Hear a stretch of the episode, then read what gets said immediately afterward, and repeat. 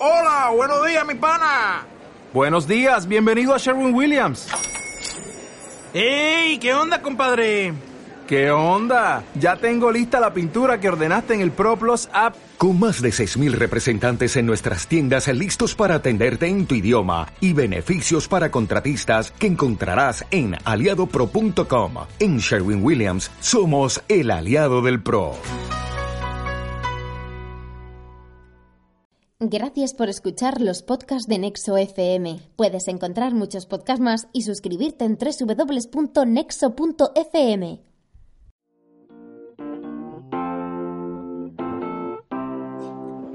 Hola a todos y bienvenidos al podcast El libro que tienes que leer, donde nos gustaría compartir con todos vosotros nuestra pasión por la lectura. Somos Pablo y Javi, dos apasionados de la lectura, pero la verdad que siempre nos encontramos con el mismo problema cuando terminamos un libro. ¿Cuál es el próximo libro que me leo? ¿Dónde quiero dedicar mis próximas horas a, qué, qué quiero leer? ¿Sobre qué quiero aprender? Por eso, el otro día pensando, dijimos que quizás sería buena idea poder crear un podcast donde podamos compartir con todos vosotros aquellos libros que más nos han gustado o más nos han inspirado. Por tanto, en este podcast os vamos a ayudar a descubrir vuestro próximo libro y, y esperamos que podamos compartir juntos aquellos pasajes que más nos hayan sorprendido o inspirado. Así que sin más dilación, Pablo, ¿con qué libro vamos a empezar? Pues que bien has hecho mi introducción. Vamos a empezar con el libro de, llamado Homo Deus, del autor eh, israelí Yuval Noah Harari. Eh, ¿Quién, es, ¿Quién es Yuval? Cuéntanos un poco, Pablo. Bueno, pues si no recuerdo mal, creo que es un escritor israelí, nacido en el 76, en febrero, historiador y escritor, de padres libaneses y fue profesor en la Universidad Hebrea de Jerusalén. Es autor del libro Sapiens, que para mí fue el que me, lo descubrió. Yo antes de leerme Sapiens no sabía nada de, este autor. No sé cómo lo descubriste tú. Pues efectivamente, también yo creo que, no sé si, de hecho yo creo que fui el que te recomendé el libro, pero yo, yo lo leí, me acuerdo, porque en su momento eh, Zuckerberg, el fundador de Facebook, publicó con una serie de, de, club de lectura de compromisos que iba a leer y uno de, uno de los libros que, que, bueno, que publicó que se iba a leer porque le parecían muy interesantes fue justamente este libro de Sapiens. Y de hecho creo que también Obama eh, salió hablando de, lo interesante del libro de Sapiens. ¿no? Y yo creo que fue el libro que, le abrió al, mundo y que le ha hecho... Eh, y que le hizo famoso, ¿no? Pero hoy no vamos a hablar de ese libro. No, pero yo creo que fue más Mark el que me lo recomendó más que tú. Ah, sí, ¿eh? yo creo, que sí, creo que sí. Muy bien. En fin, hablando también sobre el autor, podemos decir que obtuvo su doctorado en la universidad, si no recuerdo mal, de Oxford en el año 2002 y bueno, pues eh, su libro Sapiens, como tú has dicho, fue el que le hizo súper famoso, se, ha traducido a más de 30 idiomas y el texto en sí de ese libro, por si alguien no lo ha leído, eh, se refiere a la historia de la humanidad, desde el principio de la evolución del Homo sapiens, la edad de piedra, hasta las revoluciones políticas del siglo XXI. Sin duda es un libro que algún día haremos un podcast sobre él y es fundamental leerlo. Claro, seguro que cualquiera de vosotros que no haya leído el libro y que escuche que es un libro de historia del siglo XXI dice, pues qué coñazo, ¿no? De esos hay tropecientos libros ya escritos. ¿Qué tiene de diferente este libro, no? Y la verdad que efectivamente creo que se justifica y merece un podcast por sí solo el libro de, de, Sapiens, pero bueno, básicamente por, traducir es un libro que condensa en, en un solo libro la historia desde el Big Bang hasta, hasta básicamente el siglo XXI. ¿no? Con muchísimos momentos que te dejan como tras. Mm. Nunca había visto la historia desde este punto de vista. Exactamente, cruzando eh, bueno, conceptos de religiones, historias y demás de una manera muy original, dejándose del de la típica forma de eh, contar la historia de una manera cronológica y, y, contarla más desde el punto de vista conceptual. ¿no? Y al final, bueno, pues yo me quedo con cómo en ese libro de Sapiens me ayudó a descubrir y a entender que cómo al final los humanos, los, los, Homo sapiens, nos hemos hecho los reyes de, la Tierra gracias a nuestra capacidad de colaborar juntos, que es aquello que nos diferencia del resto de los animales, porque nos creemos mentiras juntos, básicamente, ¿no? que es un poco lo que dice, y porque somos capaces de, colaborar y ponernos juntos en base a conceptos abstractos como puede ser eh, la patria, el dinero, eh, la religión o, demás, ¿no? Y que es algo que, es exactamente lo que nos diferencia de, los monos o de, los chimpancés, ¿no? Me pareció muy curioso. Sí, bueno, pues ese es Sapiens. Nosotros vamos a hablar de otro, de Homo Deus, que es la, continuación cuando parecía que no había nada más que decir. Eh, editó Homo Deus, donde reflexiona sobre lo que puede ocurrir a partir de ahora. Eh, ¿Se puede decir algo nuevo sobre la historia de la humanidad? ¿Se puede decir algo sobre su futuro que la ciencia ficción no haya explorado ya? Pues sí que se puede y eso ocurre en Homo Deus. Exactamente. ¿Qué, es lo que más te ha gustado, Pablo, de, de, Homo Deus? ¿Qué es lo que consideras tú que, te pareció eh, más interesante y, sobre todo más original o diferente que no hayas leído en otros, eh, en otros libros? Sobre todo lo que más me llamó la atención es cómo enfoca todo el tema de la religión. Yo, creo que Homo Deus me, vamos, me lo compré de hecho el día que salió a la venta porque me parecía muy interesante cómo esa misma persona que había sido capaz de hacer la síntesis de la historia de la humanidad en un solo libro, cómo él se dedicaba a reflexionar sobre, en base a entender el pasado, cómo proyecto yo el futuro, ¿no? Y cuáles son las grandes tendencias a futuro eh, que creo que nos vamos a encontrar en el siglo XXI. Y cómo desde el principio deja muy claro que esto no es un libro de bola de cristal donde estoy prediciendo el futuro, sino que él dice que, oye, me imagino un futuro para partir del cual seamos conscientes y pensamos si realmente eh, queremos embarcarnos en ese futuro o no, no, Y parte en el primer capítulo, de, el primer capítulo es muy interesante porque habla un poco de cuáles son los grandes retos de la humanidad que a lo largo de toda la historia de la humanidad siempre eh, hemos sufrido y cómo a partir del siglo XX genera un punto de inflexión porque somos capaces de superarlos, ¿no? Que son, que, ¿cuáles son nuestros grandes retos, Pablo? Si te acuerdas de la humanidad que, que habla de que ya hemos eh, superado. Está claro que no, que no, los tienes en la cabeza, ¿no? No, no, precisamente los tres retos no, tengo otra cosa. Bueno, pues em, los tres retos que él habla es que la humanidad a lo largo de la historia, desde Adán y Eva, básicamente, aunque fuera una ficción, hasta, hasta el siglo XX, estaban obsesionados, dado igual, pero por tres grandes eh, temas, ¿no? La guerra, las enfermedades y, el hambre, ¿no? Eh, eh, han sido los tres grandes problemas que han sido, bueno, pues comunes a la humanidad durante, los, durante todos estos siglos, ¿no? Y él, evidentemente, sí que dice que todavía hay muchos retos por superar en estos tres grandes ámbitos, pero a grandes rasgos, esos tres grandes rasgos están superados, ¿no? Lo cual ya es sorprendente pensar que alguien te diga como, no, mira, el problema de la guerra, el problema del hambre y el problema de la enfermedad están superados. Pero la realidad es que te empieza a dar un chorreo de datos y de información que te hacen entender y ver que efectivamente probablemente no sean los tres grandes retos a los que tengamos que seguir dedicando el tiempo, ¿no? Si lo piensas, luego es curioso porque yo ahora mismo estoy leyendo el libro Utopía para realistas y en el cual empieza el libro comentando de que ahora vivimos mucho mejor que antes. Sin embargo, claro, tú ves las noticias, ves que no para de haber muertos, no para de haber bombas, no para de haber atentados y lo dudas. Pero realmente no tiene nada que ver, por datos estadísticos que, que, se dan en ese libro, los muertos que hay ahora, pues con los que había antes, con una plaga o con una guerra donde morían miles y miles de personas. Por, dar una serie de datos y de orden de magnitud y contexto, por ejemplo, en el libro habla, y, recuerdo perfectamente cómo cuenta la historia de la gripe española famosa, eh, que fue capaz de matar a 50 millones de personas, ¿no? que para ponerlo en contexto fue más o menos la cifra de muertes eh, que, que, hubo en la Primera Guerra Mundial. ¿no? Eso sí que realmente era, una, era eh, era una enfermedad contagiosa, ¿no? Que si lo comparamos ahora con enfermedades como hemos tenido todo el tema del ébola, que se quedan en, apenas unas decenas de miles de personas, pues está claro, Que, que, las, que las crisis no son tan grandes, ¿no? De hecho, unos datos, perdona, que, ayudan a ilustrar esto, él cuenta en el libro como de media, más o menos en, la Tierra, se mueren unas 56 millones de personas, y de esos 56 millones de personas solo hay un 1% que mueren por causas de violentas, ¿no? Y de esas violencias solo hay 120.000 que mueren por causas de, de, la guerra, ¿no? Sin embargo, si lo comparas con, con, las muertes que hay todos los años por temas relacionados con la diabetes o la obesidad, que pasan a ser, la diabetes es un millón y medio y la obesidad tres millones, pues básicamente nos damos cuenta que a día de hoy, mientras que los telediarios nos preocupan con todo el tema del terrorismo, la realidad es que, como hay una frase muy buena que dice el libro, el azúcar a día de hoy es mucho más peligroso que la pólvora, ¿no? Claro, hay un dato que él da en el libro que dice que en el 2010 la suma de hambruna, desnutrición, mató alrededor de un millón de personas. Sin embargo, la obesidad mató a tres millones. Fíjate, ¿no? Y, qué curioso que, sin embargo, los, los, los, medios están todo el día bombardeándonos y metiéndonos con ese medio y parece como que es mucho más probable que, que vayamos a morir por, por un atentado terrorista cuando la realidad es que a día de hoy es mucho más probable, bueno, hay 3, 3, 3 a 1 de probabilidades de morir eh, de enfermedades relacionadas con la obesidad, el azúcar o, el aceite de palma eh, que, no como, que no por morir por causas relacionadas de, violencia, ¿no?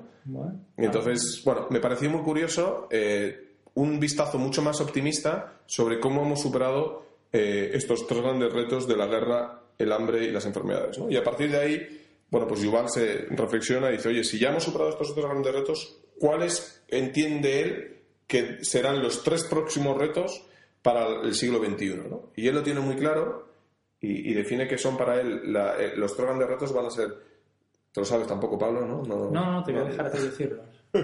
pues van a ser la, búsqueda de la felicidad, la búsqueda de la inmortalidad y la búsqueda de la divinidad, ¿no? convertirnos en dioses. Eh, y desarrolla cada uno de los tres y bueno, pues eh, la verdad que es muy interesante cómo el autor desarrolla la forma en que somos felices, cómo creemos que, que vamos a poder llegar a ser bueno, pues mucho más felices eh, o, cómo hay determinadas empresas ya e, e instituciones que están trabajando para matar a la muerte, ¿no?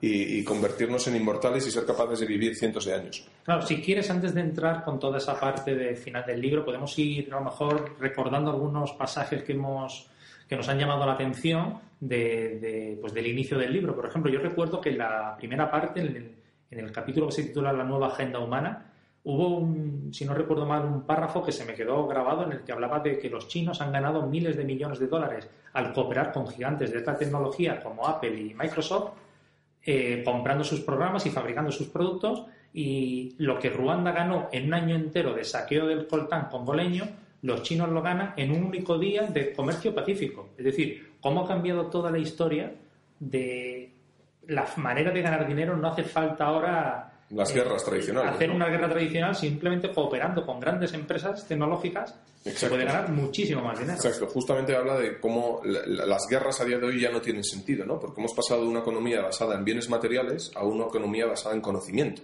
Y ya no, tienes, ya no es necesario conquistar países para conseguir el petróleo, sino es mucho más interesante eh, generar riqueza a base de, de conocimiento, ¿no? Y de hecho habla de las guerras del futuro de las guerras y las ciberguerras y cómo habla de las, de las bombas lógicas, ¿no? Eh, que en el futuro las bombas lógicas pueden realmente bueno, pues, eh, atacar a un país en cuestión de minutos y pues metiendo un algoritmo, un virus informático en las infraestructuras de un país, pues ser capaz de eh, bueno, pues, pues, pues, pues, causar más, más daño económico e incluso más daños en, en muertes que, que, una bomba física. ¿no? Entonces, sin duda alguna, eh, las próximas guerras no tendrán nada que ver con del siglo XXI no tendrán nada que ver con las que eh, vivieron se vivieron en el siglo XX. Fíjate cuando dice el amigo Yuval en el libro eh, ¿quiere saber el lector cómo los cibos superinteligentes podrían tratar a los humanos de, a los humanos de carne y hueso? Pues la, única, la manera de averiguarlo es ver cómo tratan los humanos a sus primos animales menos inteligentes. Los chimpancés. Los chimpancés. Así que... No, no, muy, no muy optimista, no, muy, no, es muy, muy halagüeño, ¿no? El futuro. Así que daos prisa, que a lo mejor no da tiempo a leerse el libro. Está claro que sí que es cierto que, Pablo, que un, el retrogusto que me quedó después de leer el libro, eh, cuando reflexiona sobre el futuro, para mí es un, es un sabor de boca bastante pesimista. O sea, no... Eh, es cierto que hay determinadas partes que son ilusionantes y, te, y me gusta cómo hace pensar, pero dibuja un mundo que realmente no sé si es el mundo que me gustaría vivir y que me gustaría eh, que, me gustaría disfrutar que, mis hijos disfrutaran no y por eso yo creo que también él es consciente de esto y de hecho hace como una eh, una llamada de atención a señores que si no hacemos nada para remediarlo nos podemos eh, dirigir a, a, un mundo tan tan tan lúgubre y tan triste como el que se describe en el libro no Claro, vamos a entrar si quieres ya en la parte primera del libro, la que se llama Homo sapiens conquista el mundo, para ver, eh, no sé si tienes algún pasaje subrayado que te haya llamado la atención. Sí, sí, por eh, supuesto. ¿Tú qué sabes leer? Eh, claro, ahí, habla mucho del tema de las religiones, ¿no? Y cómo hace una... Otra vez vuelve a hacer una tiene una capacidad de abstracción que me, que, que, que me alucina y que me encanta, porque él, él, él, distingue cómo ha habido tres grandes etapas en el tema de las religiones. ¿no? Y, dilas tú, de nuevo. Muy bien, Pablo. Eh, y al principio habla de cómo básicamente el, ser humano hasta el siglo bueno hasta el siglo XVII XVIII eh, se basa en una religión donde hay un dios y es ese dios que es un ente abstracto eh, y, que, que, es el dios que justifica y, ayuda a entender las cosas que no entendemos como humanos ¿no? Eh, y ahí existen todas estas religiones basadas en dioses, como puede ser el cristianismo, el islam, el judaísmo, etcétera, etcétera. ¿no?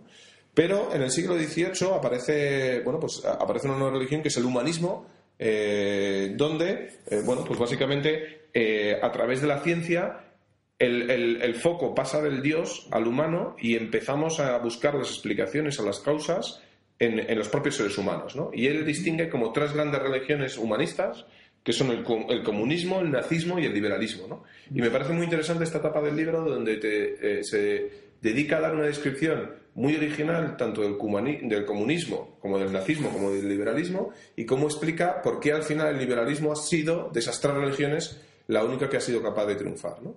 Pero lo más interesante es cuando habla a futuro y decir, bueno, pues estas son las religiones del siglo XX que hemos vivido, pero las, tres, las dos próximas religiones del futuro no van a estar basadas tanto en el humano, sino en los datos. El dataísmo. Exactamente, ¿no? Y el, el, eh, el tecnohumanismo religioso, ¿no? Eh, entonces, para mí eso fue muy eh, sorprendente pensar en cómo de repente el nuevo Dios van a ser los datos, ¿no? Y de hecho habla mucho sobre cómo uno de los mayores activos, o principalmente el principal activo que tenemos en el siglo XXI, son nuestros propios datos personales. Y sin embargo, muchos de nosotros los estamos regalando a las grandes empresas tecnológicas. Por vídeos. Simplemente a cambio de ver vídeos de gatitos, ¿no? Ahí está. Los datos. Luego, eso, pero estás en la parte. Bueno, he hecho, una, he hecho una parte del principio, pero como, y he terminado hablando de la parte final del libro, ¿no? Que es la parte del, de, eh, la parte del dataísmo. Claro, a mí, de uno de los párrafos que más me llamó la atención de la primera parte es en el que hablaba de, que está hablando de las religiones, cuando dice, eh, antiguamente, cuando se pensaba que provocaba el estallido de un rayo, siempre se recurría a Dios, o que hace que caiga la lluvia, siempre se pensaba en Dios. Eh, ¿Cómo empezó la vida en la Tierra? Pues obviamente fue Dios. Y a lo largo de los últimos siglos los científicos no han descubierto ninguna evidencia empírica de la existencia de Dios, mientras que se han encontrado explicaciones pues para la caída del rayo, la lluvia y los orígenes de la vida. Eso, claro, es, siempre me ha llamado la atención decir, oye, antiguamente todo se recurría a Dios y ahora ya sabemos que no. ¿Y cuántas cosas ahora se recurren a Dios que dentro de 100, 200, 300 años se reirán de nosotros diciendo Dios no tenía nada que ver, era pues otra cosa?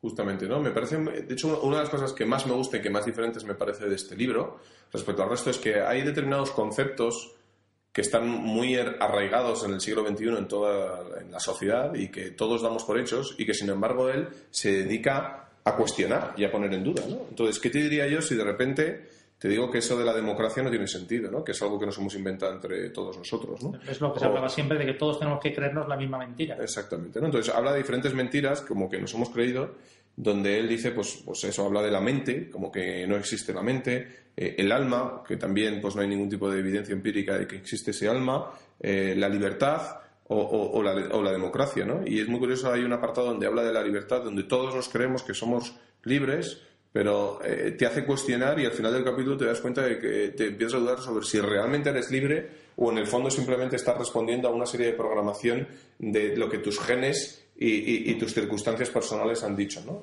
había una anécdota, creo que era con una rata, no sé si te acuerdas. Sí, perfectamente. Pues cuéntala.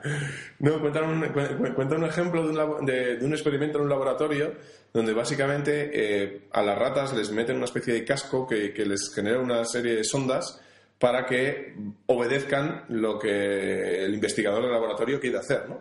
Y demuestran cómo a través de esas sondas las ratas hacen lo que el investigador del laboratorio quiere hacer pero mientras que, mientras que las ratas piensan que hacen eso porque quieren hacerlo. ¿no? Piensa que tienen voluntad para decidir y sin embargo es el hay por detrás una gran, electrodo hay un gran hermano por detrás que nos está manejando a todos no así que bueno pues es muy curioso ver evidentemente que si esto se ha replicado en ratas eh, todos podemos comprender que, que, sería relativamente fácil en un futuro eh, replicarlo en, seres humanos no y, si eso lo cruza ahora con todo lo que estamos viendo de la gran apuesta de Facebook por, por la realidad virtual y, y cómo nuestra capacidad de interactuar con las máquinas simplemente a través de nuestro cerebro pues eh, ya em, eh, empiezan a crearse escenarios de mucho miedo de cómo nos van a poder controlar la mente y nos van a poder controlar realmente lo que queramos eh, unas minorías muy poderosas. ¿no? Y, sí, lo mejor de todo es que siempre vamos a pensar que lo hemos elegido nosotros. Exactamente, con lo cual, que, en el fondo también lo podemos relacionar con la famosa pastilla de Matrix, ¿no? De queremos saber la realidad y ser infelices o queremos vivir en un mundo pensando que somos libres y hacemos lo que queremos cuando en realidad hay una gran matrix por detrás, ¿no? Que nos hay un gran, eh, bueno, gran hermano que nos controla, Bueno, pues, pues si quieres pasamos ahora a la segunda parte del libro, la que, se titula, Homo sapiens da sentido al mundo. No sé si quieres decir algo de, esta parte o, recuerdas algo. Yo recuerdo un pasaje muy bueno, lo que pasa que es muy, muy largo y más que leer lo que puede ser aburrido, digo que está en la posición 3135 del Kindle y si alguien lo quiere leer por ahí, pues que se acuerde de mí. Muy bien. ¿Te parece? Pasamos a la tercera parte. Que se titula Homo sapiens pierde el control. Es justo la parte, a mí fue sin duda la parte más interesante cuando hablaba de, de que, oye, hay un soldado mutilado que ha perdido las piernas en la guerra y él piensa que los ha perdido, oye, por la gloria de la eterna nación italiana es mucho mejor pensar eso que decir, oye, perdí las piernas porque fui lo bastante estúpido para creer a unos políticos egocéntricos. Es mucho más fácil vivir con la fantasía porque la fantasía da sentido al sufrimiento. Si lo piensas, en eso se basa gran parte de nuestra vida. Sin duda.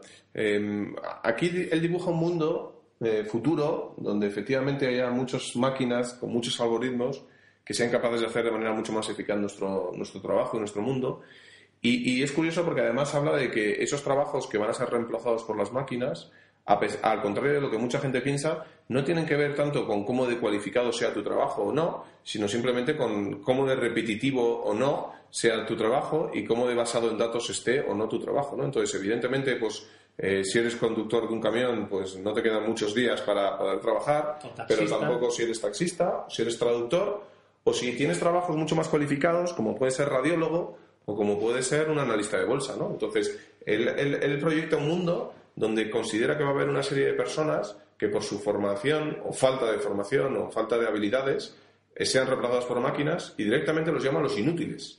¿no? Va a haber una serie de, personas que no sean capaces de, reengancharse a ese nuevo mundo y van a ser los, los useless, ¿no? es el término siempre, que siempre hablamos de cómo se siempre hablamos de cómo se van a perder los empleos eh, en un futuro no muy lejano.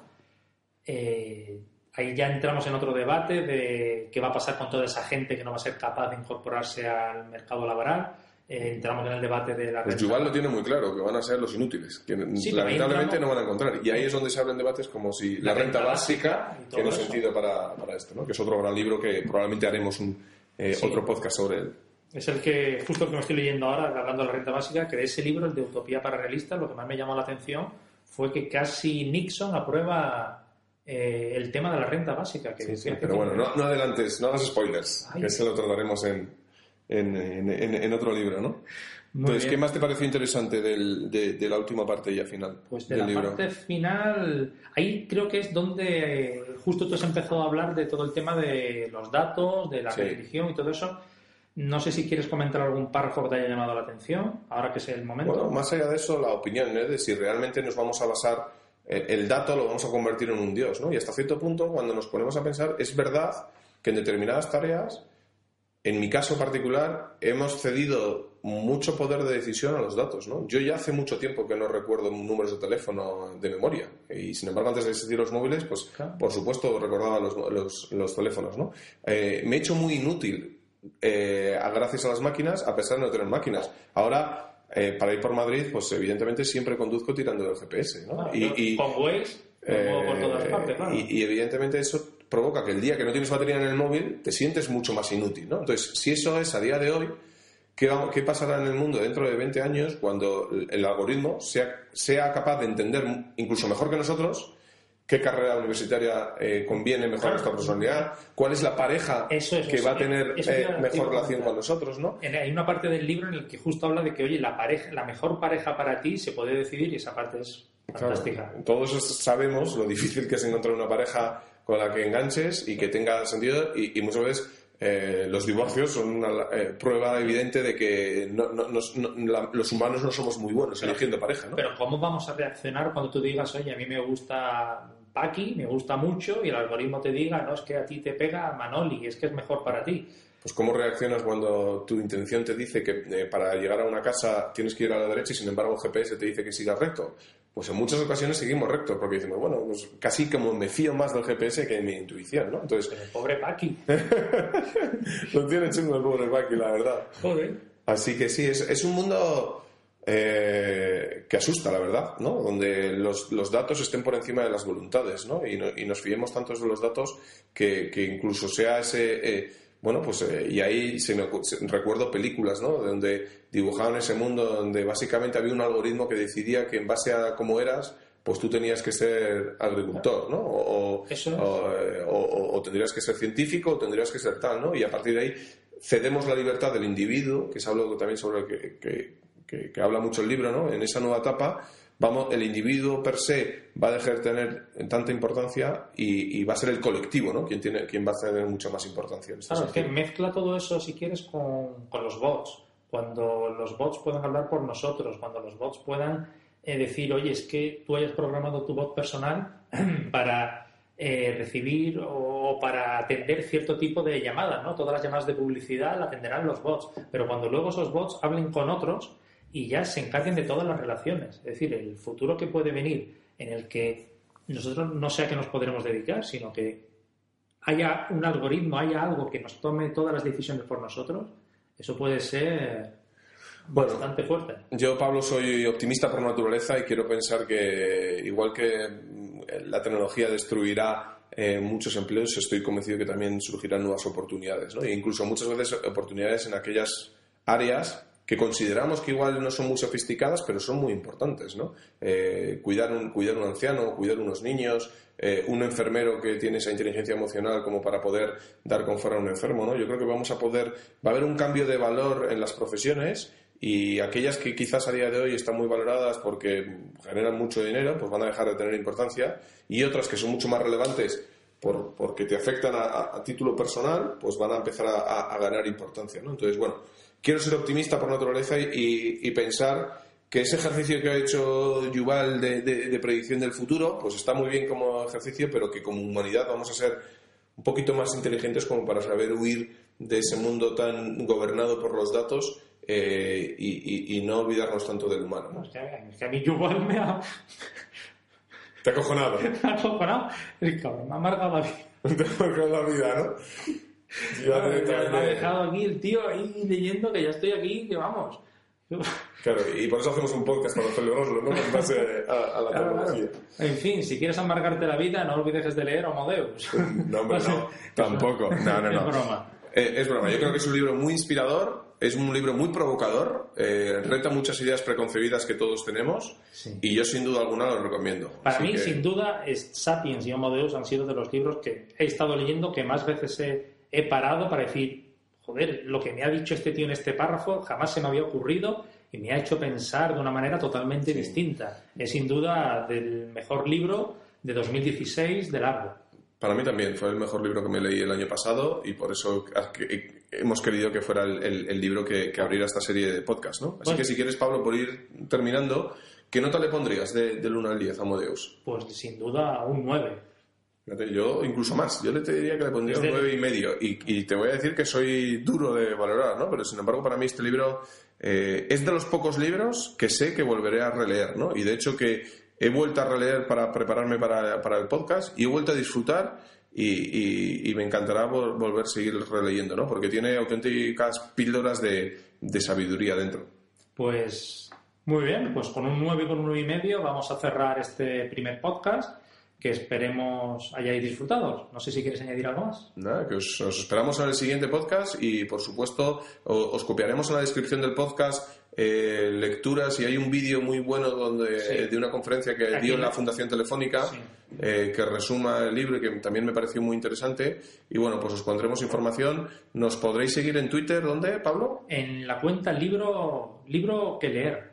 Muy bien, pues nada, eh, esperamos vuestros comentarios, feedback y en breve mm, haremos el segundo con el siguiente libro que te tienes que leer. Hasta ahora. Gracias por escuchar los podcasts de Nexo FM. Puedes encontrar muchos podcasts más y suscribirte en www.nexo.fm. Dale más potencia a tu primavera con The Home Depot.